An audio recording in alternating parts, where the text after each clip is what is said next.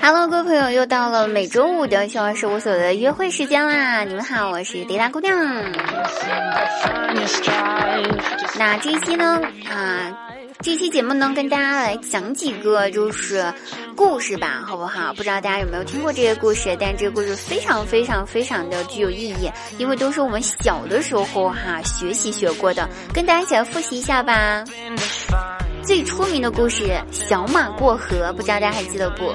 是这么说的：这一天呢，小马呢来到了河边，他不知道河水深浅呢，就去问。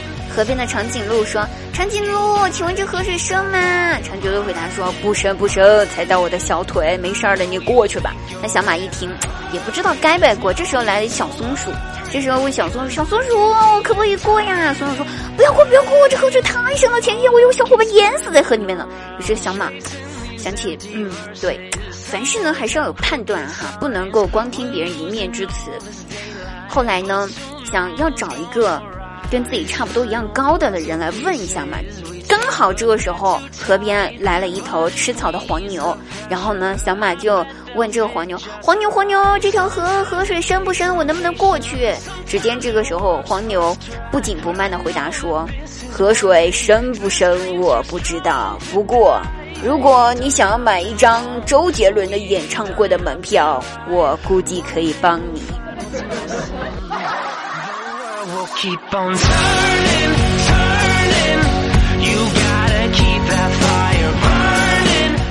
那长城塞翁失马的故事啊，说的是长城边上有一个叫塞翁的人，他丢失了马，邻居就过来安慰他说，未必是一件坏事儿。果不其然，过几天白马回来了，而且还拖着一个和尚。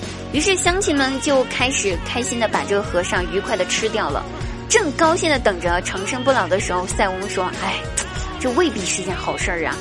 果不其然，于是过几天，村子里面来了一个穿着齐臂豹纹小短裙的猴子，拎着一根棍子，把村子里面人全部都打死了。所以塞翁失马，焉知非福呀？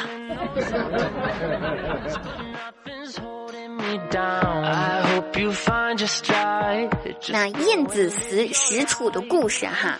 这个前面我们就不说了。到了咱们这个燕子呢，到了大殿上见到楚王，楚王看了一眼燕子，就说：“你们齐国是不是没有人了呀？”然后燕子回答说：“怎么会呀？我们齐国邻居有千多个人家，人挨着人，肩并着肩呐，对不对？挥天蔽日，挥汗挥洒挥汗成雨啊！这个怎么能说我们齐国没有人呢？”然后楚王就说：“你既然这样，为了什么派你这么一个又矮又不好看的人来我们楚国做使臣呢？”燕子，你们猜燕子怎么回答的？燕子很认真的回答：“燕子说，这里的春天最美丽。”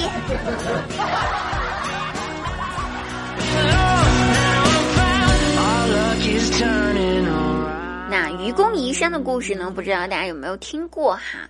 愚公移山是这么说的：说是愚公家门前呢有一座大山，每一次出门都特别不方便。于是愚公想了个办法，就说。要不我动员我全家都来移山吧？这个时候邻居就开始笑话他，笑话他说：“你怎么可以把这个？你怎么可以把大山移走呢？是不是？”愚公说：“哎呀，没关系，没关系，对不对？我死了之后，还有我的儿子、孙子、子子孙孙，总会有一天移走的。”玉帝知道了这件事情之后呢，非常非常非常的感动，于是呢，他就派了两个巨大无比的大力士巨人，去愚公家里面帮愚公家生孩子。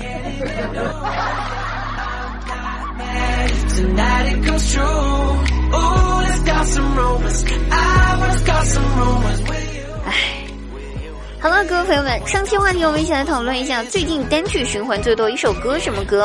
好，我们看一下朋友们哈，我们有位叫做慕容燕儿的宝贝，他说我最近这段时间听的最多的歌是《狂浪》啊，就狂浪是一种态度。好了，那我们再看一下哈，我们有位叫做 A R 就 A A R O N 七零，他有单曲循环最多的歌呢是《出山》，这首歌也很好听哈，《出山》。然后呢，还有呢，就是有位听友幺九幺零，他说听的最多《浪子回头》，哇，这首歌有一点点，怎么说呢？就也不知道怎么形容哈。那又叫行尸走肉，然后回答一句：年少不听李宗盛，再听已是不惑年。我才十八，最近单曲循环问。你十八你就告诉我说你再听已是不惑年了吗？朋友，你知道不惑是几岁吗？好了哈，那看来大家这个都在看大家听到大家这么多的歌当中啊，强推一下《出山》还有《狂浪》这两个很好听的，大家可以多多听一下。本期话题呢，请用四个字形容你的国庆假期了。那第二个要用四个形容国庆假期呢，就是跌宕起伏。具体怎么跌宕起伏呢？以后有机会再给大家说吧。我们下期节目再会哦，拜拜。